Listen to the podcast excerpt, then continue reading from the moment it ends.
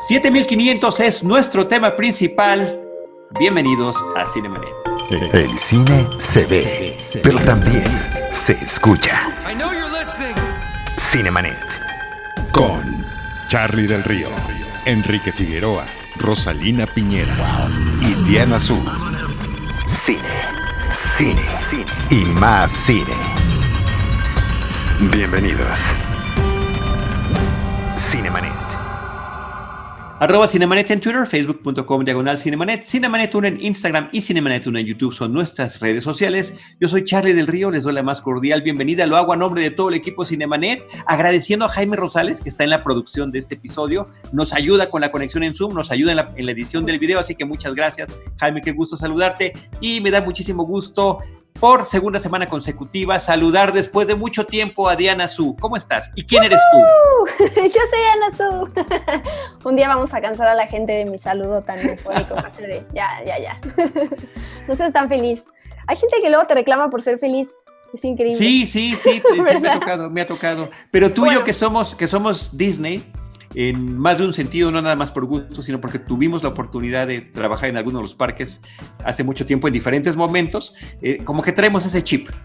Exacto, es parte de nuestro ser, o sea, no, no vivimos. Pero bueno, qué gusto Charlie, como siempre, qué bueno que, que esta sea la segunda colaboración. Me gusta todo esto de video, audio, todos juntos, así aprovechar lo que se pueda con esta tecnología y en estos tiempos. Aprovechamos la forma que tenemos ahora de reunirnos, que es esta. Eh, me costó a mí personalmente, digamos, como yo como guía de este equipo Cinemanet, decidirme a que lo hiciéramos. También agradezco todo lo que hicimos cada uno por independiente, porque son muy buenas recomendaciones las que estuvimos haciendo. La última que te tocó es una serie que me, encantó, la de Upload de Amazon. Por cierto, que íbamos a hablar de Amazon Prime Video. Me encantó, no sabes cómo me gustó y cómo la disfruté. Y, me hubiera gustado que la platicáramos. Ya habrá oportunidad, pero qué bueno que ya estamos retomando este asunto. Saludos a Rosalina Piñera, que estaba conectada con nosotros, pero empezó a haber una serie de problemas técnicos y se tuvo que desconectar. Le mandamos un saludo muy grande, arroba Rospinera, y también, por supuesto, a nuestro querido y extrañado Enrique Figueroa Anaya, que está de lleno con sus cursos, con su jueves de Cineclub Online. Así que muchas felicidades, Enrique, por todo lo que estás haciendo. Diana Su, eh, a diferencia de Netflix, que anuncia con bombo y platillo sus estrenos, y es ineludible que te enteres que hay porque prendes la aplicación y lo primero que te sale son las películas de estreno y ahora el top 10 de películas mexicanas. Amazon Prime Video, que tiene un gran catálogo, que tiene una gran cantidad de series originales y de películas originales, no, para mí como espectador, esa parte no me la está compensando y hay que estar escarbando, hay que estar buscando y encontrar de repente joyitas como la que creo que tenemos hoy en la mesa, que es la película 7500. Diana Su. Así es, ahorita que lo estabas diciendo, por eso me solté la, carcajada, porque creo que es lo contrario, ¿no? Netflix tiene esta parte como de, atascarte y de hartarte un poco cuando ves satura, satura. una y otra vez, esa es la palabra, ¿no? Que te satura y además, digo, como, como una pequeñita queja, estas, esta lista que luego ponen de las 10, los 10 títulos más vistos, pues no, no creo mucho en ellos, se me hace muy engañoso luego por, por algunas eh, eh, infografías que han sacado en redes sociales el año pasado, me acuerdo perfecto, que dijeron, The Witcher es una de las series más vistas del 2019 y apenas llevaba, creo que una o dos semanas de que había salido la película. Entonces fue cuando yo empecé a decir, algo está raro, creo que, creo que, es, una, creo que es una herramienta también tal cual para seguir promocionando su contenido. Es decir, si está en primer lugar lo, lo, vas a ver porque todo el mundo lo está viendo, pero en realidad a lo mejor no lo está, ¿no? Entonces, digo, cada quien creo que nada más hay que, estar atentos y saber que no, no todo es lo que parece.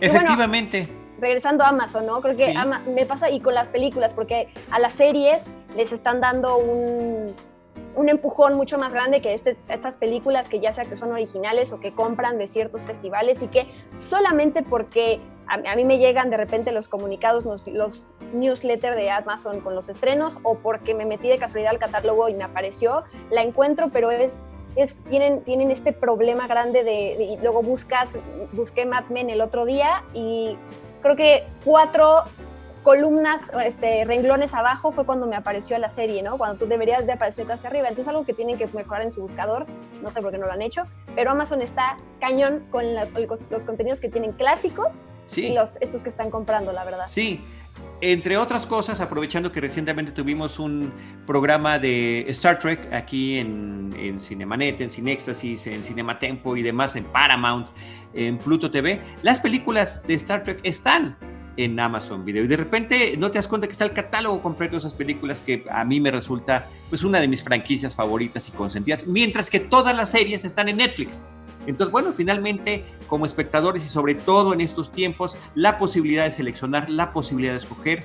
Y en este caso, eh, nosotros, Diana, tú con tus espacios, ayudándonos aquí también en Cinemanet, que tengamos la oportunidad de compartir con el público las cosas que encontramos y que valen la pena. Y me parece que esta película 7500 realmente es una de esas joyitas que vale la pena encontrar. Es una cinta eh, dirigida por Patrick Borras, es su ópera prima. Él es un realizador alemán, nominado a un Oscar por un cortometraje que tuvo. Y aquí nos está trayendo un reparto multinacional para hablarnos de una película, de una tragedia aérea con una peculiaridad sensacional, que es que prácticamente todo el filme que no es en tiempo real, pero se siente como en tiempo real, sucede en la cabina de los pilotos de un avión comercial que además fue un avión que la producción consiguió para poder usar en la película, ¿no? No fue este set que se construyó a partir de la nada, sino que está, a lo mejor hay algo dentro de la película, pero en su mayoría usaron un avión real. Y leí yo una frase que me gusta mucho de una crítica que ya olvidé de quién es, pero bueno, les doy el crédito a ese medio que dijo que es una película brutalmente simple y brutalmente eficiente. Sí. Y creo que es eso, eh, me quedo más que nada con, con, la primera parte, ¿no? Es una película muy simple, ¿no? Y, y, creo que, porque leí varias críticas y varias opiniones de la gente y como que de entrada con el final, que es un final así de, de, después de todo este caos, eh, creo que es ese tipo de, títulos, ejemplo de que no necesitamos giros en la historia todo el tiempo, no necesitamos esta parte de acción, o sea, necesitamos tener una historia bien contada que dentro del espacio y dentro de lo que nos está vendiendo sea creíble, tenga buenas actuaciones y que cumpla, ¿no? Creo que este es un gran ejemplo de quien se quedó como con ganas de, ok, sí, ¿no? Y como que no, no valora toda esta parte de la simpleza. a veces es muy difícil contar historias simples ¿no?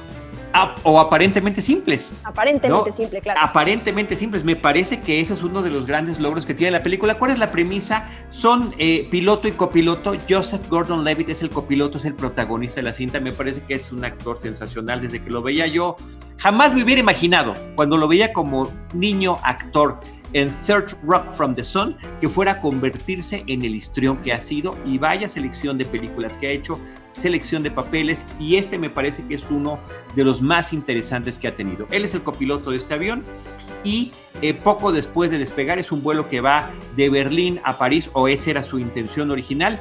De repente es atacada por un eh, grupo de eh, terroristas que secuestran o pretenden secuestrar el avión. Esa es la premisa de la película. De hecho, el título 7500 no es el número de vuelo, como podría prestarse a confusión, sino que es el código, supuestamente es el código que reporta un avión cuando está siendo víctima de un secuestro aéreo. Entonces, me parece que eh, la forma en la que está contada desde una sola locación la película, con estas actuaciones poderosas, no nada más la del, principalmente la del sí, pero la del resto del reparto que participa con él, me parece que es una de las cosas que logran generar lo que tú estás comentando, esta sensación, en este caso, de una ansiedad constante por lo que puede pasar con los personajes que están allí. Fíjate que, digo, eso nada más como anécdota, el fin de semana que la vi para poder hacer el programa, vimos también la película de Greyhound, la nueva película de Tom Hanks en Apple TV Plus, y las dos tienen un nivel de tensión que sí de plano dijimos, ya nos toca ver películas de comedia, películas, algo animado, más familiar, porque te cansa, ¿no? Y creo que eso es un atributo de la película, tal cual meterte en estas situaciones en donde te estreses igual que está estresado tu protagonista y la gente que está alrededor de él. Y bueno, Joseph Gordon-Levitt sí fue el gancho para mí, que viene el póster y que dije todo, creo que me faltarán una o dos películas de, su filmografía, pero también me encanta, además no, creo que no había hecho nada desde Snowden, desde 2016 o 17, es la película, y es un, es un actorazo también, es una, un actor además que ha sabido, creó este proyecto que se llama Hit Record Joe o Hit Joe Record, en donde también ayuda a muchos artistas y encontrar talentos en diferentes áreas. Entonces, tiene también como esta parte social en donde le, gusta ayudar a la gente y tiene esta cara tierna y al mismo tiempo ha hecho papeles en donde tienen que ver con violaciones y está esta parte de, terrorismo. Entonces sí es también un actor multifacético que em, creo que ha mantenido, digo, no es, no es esta gran estrella, ¿no? No es una eh, Charlize como comentábamos en el programa pasado, pero sí, sí tiene, es un, un talento enorme el que tiene Joseph Gordon-Levitt, la verdad. Y en el caso de esta película me parece que logra transmitir todo lo que está. Primero, porque vemos además la película, insisto, eh, y esto es un tema principal, de que sea una sola locación o un solo espacio principal. Eh, sucede en esta cabina del avión de los pilotos y la única comunicación que hay es una pantallita de el, el, monitor.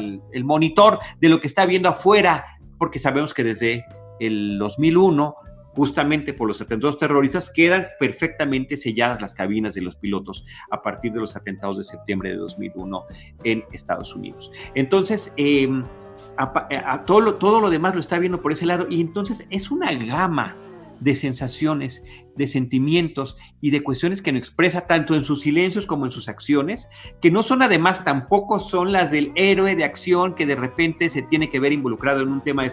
No, son las acciones y las reacciones de un hombre común. Es un trabajador, su trabajo es ser piloto y donde tiene que diferenciar también y ser muy frío a la hora de decidir entre temas de familia, entre temas de pasajeros, eh, cuál es el bien mayor para el que ahora tiene que estar entrenado un piloto y qué tan fácil o difícil es enfrentar una situación de esta. Los, los secuestradores pues son eh, de Medio Oriente, eh, del Islam y lo que quieren es utilizar también el avión como un elemento para poder atacar a alguna población civil. Pero, em, Diana Zuna, más quisiera yo mencionar algunas películas que han utilizado a lo largo de de varios años este tema de una ubicación eh, sola, de una sola locación. Por ejemplo, eh, Sepultados, Buried, una película de Rodrigo Cortés con eh, Ryan Reynolds, que él estaba en el cofre y no sabía, en un ataúd y no sabía si lo iban a poder rescatar. Más antigua, Dos hombres en pugna. 12 Angry Men de Sidney Lumet, el jurado deliberando todo el tiempo. Además, Sidney Lumet cada vez hacía más pequeño el cuarto conforme avanzaba la historia para poder transmitirnos la atención de estos hombres que estaban decidiendo sobre un juicio. De Hitchcock, La ventana indiscreta, ¿no? Jimmy Stewart todo el tiempo en silla de ruedas observando a los vecinos desde su ventana. O La soga también de Alfred Hitchcock, donde están todos en una sola habitación, donde hay un gran secreto, donde prácticamente están sentados sobre un, eh, un cofre, donde hay un cuerpo en la película. Y eh, Panic Room, la habitación del pánico de David Fincher con Jodie Foster y una jovencísima Kristen Stewart, que creo que es con la que más podría conectar, porque también es la misma situación, están encerrados, está la amenaza externa y están los monitores, que son los únicos que los pueden conectar con el exterior.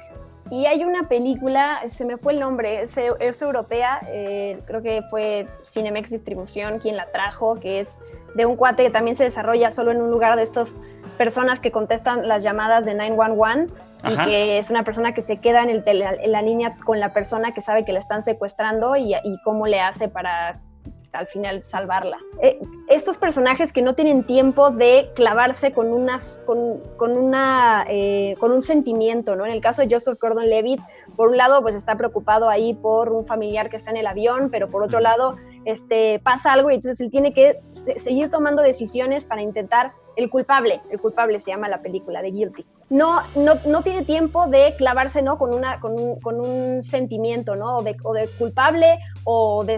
O, o, sea, tiene que estar accionando todo el tiempo, eso es parte de esa actuación la que nos mete. Y también por el otro lado, en donde tiene que tener unas reacciones humanamente creíbles, ¿no? ¿Qué haríamos en esa situación? Pero también pensar como un piloto, ¿no? Tiene al lado de él ahí todos estos botones que realmente parece que dominara, digo, yo no sé si tuvo ahí unas clases para para saber cómo funcionan las palancas y los botones y todo en, la, en, el avión, pero sí parece que tiene un dominio increíble que realmente hace que estés viendo a esta persona, este piloto, porque creo que además el actor que está con él eh, sí es un piloto en la vida real, por lo menos lo fue, sí creo que estuvo en Lufthansa, eh, hizo, hizo, varios vuelos con esa aerolínea, y, y es eso, ¿no? Esta parte de también meterte en una realidad que cuando tienes pocos elementos con los cuales jugar, ¿no? Es, es luego difícil alcanzar eso, ¿no? Porque no estás, o sea, ok, estás viendo a, la, este, esta parte del avión, pero no, a lo mejor no estás, no estás teniendo demasiados diálogos con las personas o a partir como de, de otros elementos que luego ayudan a la interpretación. Aquí son tan poquitos que puede ser muy riesgoso que justo no le creas a su personaje Así y es. aquí lo hace increíble.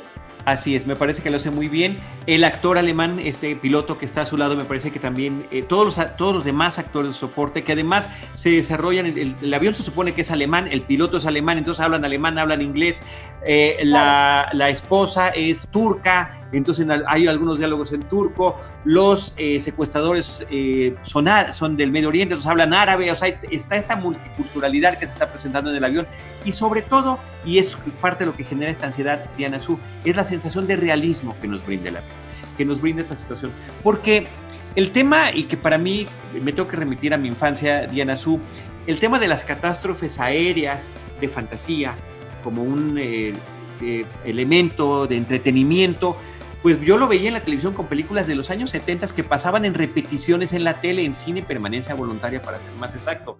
Todas las películas de aeropuerto, que la primera es de 1970, basada en la novela de Arthur Haley, generó una serie, toda una franquicia que en esa misma eh, década creció y se murió porque se desgastó pero teníamos aeropuertos 70, después el 75 con Charlton Heston, que un avioncito, una avioneta chocaba con un avión comercial y mataba a los pilotos, entonces se quedaba sin pilotos el avión y tenían que transportar a alguien de un avión a otro en pleno vuelo. Aeropuerto 77, un avión que cae al mar después de un intento de robo por unos ladrones de piezas de arte que transportaba el avión. Aeropuerto 79, el Concorde ni más ni menos se veía ya involucrado. Pero ya en la última, pues ya parecía que eran parodia de sí misma. George Kennedy es el único actor que participó en todas las películas. Empezó siendo jefe de mecánicos en la primera, en el 70, y ya era el piloto del Concorde para la película de 1979, que aquí en México se llamó eh, Aeropuerto 80, porque nos llegaban tarde las películas, entonces no correspondían los años con los que salían con los que correspondían. Bueno, todo ese desgaste llegó a que hubiera ¿y dónde está el piloto? Que me parece que es una cosa sensacional. Y creo, y puedo estar equivocado, pero para mí una de las películas que nos regresa a este subgénero de los aviones en peligro sería Duro de Matar 2. Die Hard 2 con Bruce Willis, que me parece... No, me... no vi la 2, tengo que admitirlo. Ay, ojalá que tengas oportunidad de verla. Es sí, muy... sí, tengo que ver la 2. Uy, sí, muy divertida. La 1 y la 2 me parece, bueno, la 1 sobre todo, por supuesto, pero la 2 me parece que es sensacional. Sobre todo porque así como hacía un homenaje de broma y de parodia y dónde es el piloto Airplane a las películas de aeropuerto, me parece que eh, y, eh, Die Hard 2 es como revalorarlas nuevamente y volverlas a traer a la, mesa, ¿no? Tan es así que después de eso ya nos empezaron a caer las decisiones ejecutivas, Air for Ones, Conner, Turbulencia, Snakes on a Plane, ya prácticamente en la burla total, pero también están las películas Diana Sub de desastres aéreos basadas en hechos reales. Recientemente tenemos la de Sully, tenemos United 93. Me encanta Sully. Sol es genial. Uf. United 93, que es sobre uno de los aviones eh, de, la, de, los atentados de septiembre 11 del 2001. Eh, tenemos en, una mexicana, los, los, supervivientes de los Andes, de René Cardona, con Hugo Stiglitz, basada en este hecho real de este equipo de rugby de Uruguay que cae en los Andes. Eh, y, que además queda en dos piezas, el avión cae en dos lugares diferentes, que después se hizo otra versión de los mismos hechos en el 93 que se llama Alive de Frank Marshall, de estos de los socios de Steven Spielberg, protagonizada por Ethan Hawke. Entonces hay todo un panorama de películas de ficción, de realidad, muy exageradas o no, o como esta, de toque realista, eh, eh, que eh, funciona muy bien y me parece que abona a esta historia a propósito o no de lo que se ha hecho con las historias de los aviones a través de la ficción cinematográfica. Sí, y el tema del avión también tiene otra connotación como de, de este terror psicológico, de saber que en algún, en algún punto ya no puedes huir para ningún lado, ¿no? Exacto. O sea, si tú te vas a la cola del avión, ya no hay manera de irte más para atrás y ni siquiera es, bueno, salto y tengo un paracaídas y todos nos podemos salvar, ¿no? O sea, está también esta parte de no sé, pienso como en un, ataque de zombies en un centro comercial que, como acabo de ver hace poquito, la de Dawn of the Dead, por eso la tengo muy presente, pero donde por lo menos, o sea, estás atrapado ahí, pero tienes cuartos y te puedes mover y vas a las tiendas y lo tienes un poquito más de espacio. Y en claro. un avión, ¿qué haces? ¿No? Y menos en la cabina, que, o sea, ahí todavía el espacio es mucho más limitado y que también eso fomenta que el, el, el terror y toda esta parte de claustrofobia pues, sea, sea mucho más fuerte. Hay algo que que no, que no me encanta de la película, que bueno, son como estas decisiones que se tienen que tomar para que todo, todo tenga sentido, y es como el piloto, el, personaje de Joseph Gordon-Levitt, no habla alemán, o por lo menos habla muy poquito, habla inglés y estos terroristas tampoco hablan inglés, es más que uno, que es casualmente con el que él va a entablar esta conversación, esta negociación, que como que son esos elementos de, ay, siento que ya no se quisieron meter con, con, con esta problemática, problemática de cómo le haces para comunicarte también si no habla el otro idioma, que está bien, se hubiera ido por otro lado, pero siento que son como estas casualidades para que, para que la, película pudiera salir adelante. Y, sí, para que no forzadas, ¿no? Finalmente. Sí, sí, sí. Pero bueno, fuera de eso, la, la verdad es que eh, sí, sí es, yo leí por ahí que hubo mucha improvisación, que el, que el director les dio oportunidad a los actores de, ok, esta es la situación y vívela, ¿no? Y, siéntela y, es, y, y atérrate como lo harías en la vida real y échate para atrás y, o sea, tal cual siéntelo, ¿no? Y, que eso también es un peso encima cuando a uno le dan tanta libertad, está bien, pero por otro lado es, híjole, ¿no? Que, que necesito también dirección para saber si lo estoy haciendo bien y creo que este director, el que sea su, su ópera prima además, em, es algo admirable, ¿no? Que, que ya haya llegado a, esta primera película y sepa, haya sacado este, pues esta película con este ritmo, con este nivel de tensión, la verdad es que, que, pues que es muy bueno tal cual. Yo creo que le puede abrir muchísimas puertas. Puede decir, miren lo que hice con un presupuesto limitado, con un solo espacio, así que qué tal si más adelante. Y me encantaría ver algo de él. De verdad que eh, es interesantísimo lo que logró. Em, la otra parte que me preocupa, y esto me lo decía mi papá, me acuerdo muchísimo, cómo lo recuerdo, cuando veía películas de ladrones, de crimen, decía, ah, nada más le están dando ideas a, a gente que puede dedicarse al mal. Y ciertamente, ciertamente de repente parece que esta película dice, miren, este, aquí, aunque tengamos todas estas medidas de seguridad, aquí están los puntos eh, débiles, ¿no? Las armas de estos terroristas pues son vidrios de botellas que compraron en el duty free que rompieron y que las están utilizando para poder amagar al resto de los pasajeros e inclusive atacar a los pilotos. O el hecho de que en cualquier momento se abre la puertecita, en ese momento es que hay que brincar y dar el, la sorpresa a los pilotos, ¿no? En fin, ese tipo de detallitos. Y las otras es y eso sí lo pensé mucho, hay un, hay un momento en el que uno de los eh, terroristas, de los secuestradores, queda inconsciente en la cabina del piloto y él simplemente lo amarra a pesar de que había atentado contra su vida, ¿no? Dice, si, hubiera, si lo hubiera eliminado, si hubiera sido otro tipo de personaje, de otro tipo de película, lo hubiera eliminado y me parece que ahí se acababa a los 15 minutos la historia, ¿no? Eh, sin embargo, me parece que también está por este lado que mencionábamos hace ratito, de este realismo que pretende darnos la historia.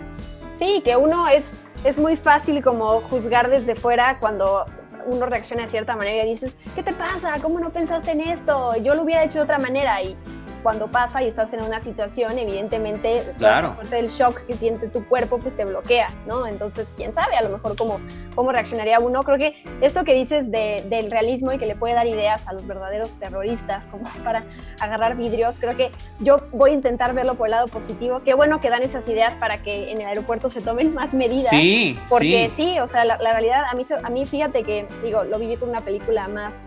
Eh, no tan fuerte como esta del avión, que es la gran estafa, la de Ocean's Eleven, cuando asaltan estos casinos.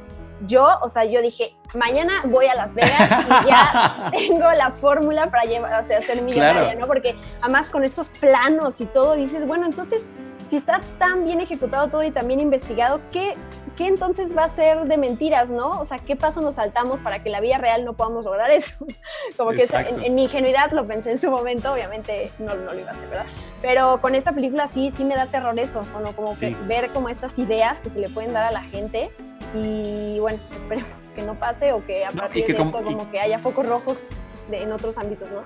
Así es, así es. Oye, y, mencionando esto, que decías de eh, que no haya dónde ir, hay dos películas que justamente eso tratan también de avión. Una es Flight Plan, que también es con Jodie Foster, y otra es con Rachel McAdams, que se llama Red Eye, ¿no? y que justamente pasa alguna circunstancia y cuando se despiertan los personajes resulta que ya les cambiaron la realidad y no saben si están o no en lo correcto, ¿no? Una de ellas buscando a una hija que sabía que se había subido con ella avión y que le dijeron que no, y la otra que queda involucrada en un en un tema de un crimen violento, ¿no? Entonces, bueno, la diversidad de cosas que se pueden hacer con este subgénero o subtema de los aviones en el cine de ficción es muy interesante. Me parece que esta película se suma de una manera muy intensa, muy bien eh, planteada, eh, muy real y que es una de esas películas que, insisto, por eso me remito al comentario del inicio del programa, Diana, que si no está uno buscándole ahí en la plataforma, no te enteras que llega. Sí, bueno, estamos hablando con spoilers para saber si puedo decir algo del final o, no. Pues eh, sí, ya, ya nos echamos varios, entonces si alguien... Este va a ser el super spoiler de Diana Su, si quieren ponerle pausa y después eh, regresan al episodio. Es que yo, ok, a lo mejor voy a intentar no usar tal cual las, las palabras del final, pero creo que leyendo muchos comentarios de personas que opinan que fue un final muy flojo o un final como muy abrupto o que justo no hay cierre en la historia, ¿no? Porque, bueno, este personaje termina aterrizando el avión y termina por cosas que pasan, pues salvándose. Ya está mi spoiler, ya, perdón. ya dije el spoiler. Sorry. Eh, sorry. Eh, parecería que tiene que haber a lo mejor como este o final heroico, no sé, se me ocurre de él que bajó al avión y todos lo felicitaron y, y regreso a lo que dije hace rato, ¿no? Hay, hay, muchas veces que las fórmulas ya nos tienen tan controlados que sabemos que tiene que pasar esto para, que, para entender que hay un cierre y a mí esto eh, y lo platiqué con Rana después porque él le gustó y a mí me hizo ruido y ya después de como de digerirlo dije, está bien, o sea, esa situación la que nos presentan en la película durante la hora y media que dura, termina, termina y entonces pues, nos vamos a negros y se termina la película. No hay necesidad de cambiar el tono o de darle también como un heroísmo a este personaje que lo único que estaba haciendo era su trabajo y para lo que está entrenado, ¿no? Y, me gusta, me gusta también es el final que no es un final de, bueno, no supimos cómo terminar y aterrizar la película tal cual. Em, sino que tiene, tiene sentido, ¿no? La situación se acabó ahí, el peligro se acabó ahí y, y pues, ¿qué más vamos a contar, no? Y aunque se enteren ustedes de esto, no es lo mismo que viendo la película para que vean cómo está planeada. Sí, hay películas que dices, when Harry Met sale, pues al final se van a quedar juntos, sí. lo importante es que veas. se muere Iron Man y ya. Claro, que veas cómo, cómo llegan a ese punto, ¿no? Cómo llegan a ese punto. A mí no me pareció anticlimático. Efectivamente, me pareció atípico, pero no anticlimático. A mí al principio eh, sí, como que me faltó este como de, me quedé, ya sabes, con esta reacción de, ¿y ya? pero luego tiene, tiene sentido. O sea, creo que, creo que es eso, es esta parte de no, no, no querer cambiar la manera en que venías contando una historia, ¿no? Eh, no sé, para hacer una Clint Eastwood y sacar la bandera. Exacto. O sabes qué, ahora que te estamos convenciendo para que veas Duro de Matar 2, fíjate en el final de Duro de Matar 2 para que digas, ah, a, esto me refería. Esto estaba hablando. Oye, pues creo que con eso podemos eh, terminar esta invitación al público de Cinemanet para que se acerquen, pues también a la plataforma Amazon Prime Video y todo lo que trae y nosotros seguiremos escarbando y seguiremos buscando. Eh, ya lo mencionaba, no sé si fue en este episodio o en el anterior, de Upload, que es una serie original de ellos que este. está muy entretenida eh, y que vale muchísimo la pena. Esta película lo vale, es una sorpresa. Agárrense de sus asientos, de sus lugares, de su cama o de su sofá, depende de donde estén viendo, porque van a pasar momentos de gran tensión, tensión bien lograda a través del mejor uso del lenguaje cinematográfico, de la actuación y de todos los recursos que puede tener un director a su mano.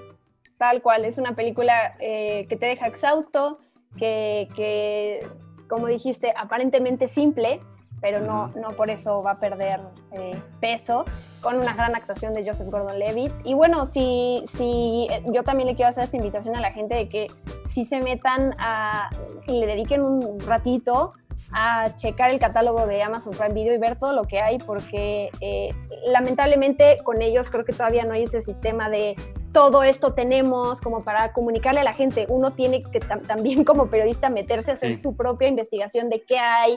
Ah, mira, agregaron esto y hace unos meses o ya el año pasado agregaron una cantidad de clásicos de películas impresionante y con sus nuevas series también tienen muchas cosas buenas. Eh, así que sí, la verdad, y digo, si quieren ver específicamente productos Amazon Original, también hay, hay, hay cosas que, que deberíamos luego de, rescatar para hablarlas aquí, pues que la gente se entera. Hay una película ahí de Felicity Jones y de Eddie Redmayne, eh, Los Aeronautas, no sé si supiste de ella, que no. también de esta chica, pues que eh, todo lo que hizo para que este globo aerostático y como la historia detrás de eso. Yo no la he visto, pero pues son esos temas que, no, como dices, no se promocionan tanto, pero ahí están con un gran reparto y bueno, ahí solamente hay que encontrarlos, básicamente. Exacto. Y vamos a seguir buscando nosotros y traerlas aquí a Cinemanet. Diana, muchísimas gracias. Te pido por favor que menciones eh, tus redes sociales y tus espacios. Sí. Mis redes sociales son arroba guion bajo Diana Su en Twitter y en Instagram y a partir de ahí encuentran mis otros trabajos. Tengo un podcast dedicado al universo de Disney que se llama Experimento 626 que cada vez ya lo expandimos a más plataformas. Eh, entonces, no sé, ahí googlean Experimento 626 podcast y llegarán alguna. Eh, me encuentran también en Spoiler Time, en Cinepolis y bueno, en, mis canales ahí haciendo cositas y videitos para que la gente justamente le saque más provecho a las plataformas. Eso es lo que, lo que estoy buscando también. Exactamente. Pues muchísimas gracias, Diana Su. Gracias a Jaime Rosales en los temas de producción. Saludos enormes a Rosalina. Qué pena se preparó, vio la película, estuvo al pendiente. Muchos saludos, Rosalina. Ya trataremos de resolver todos los temas técnicos para la próxima semana. Eh, saludos a Enrique Figueroa Naya. Eh, y Diana Su y un servidor Charlie del Río les agradecemos que nos hayan acompañado y les recuerdo que nosotros les estaremos esperando en nuestro próximo episodio con Cine, Cine y más Cine. Esto fue Cinemanet. Con Charlie del Río, Enrique Figueroa, Rosalina Piñera y Diana Su. El cine se ve, pero también se escucha.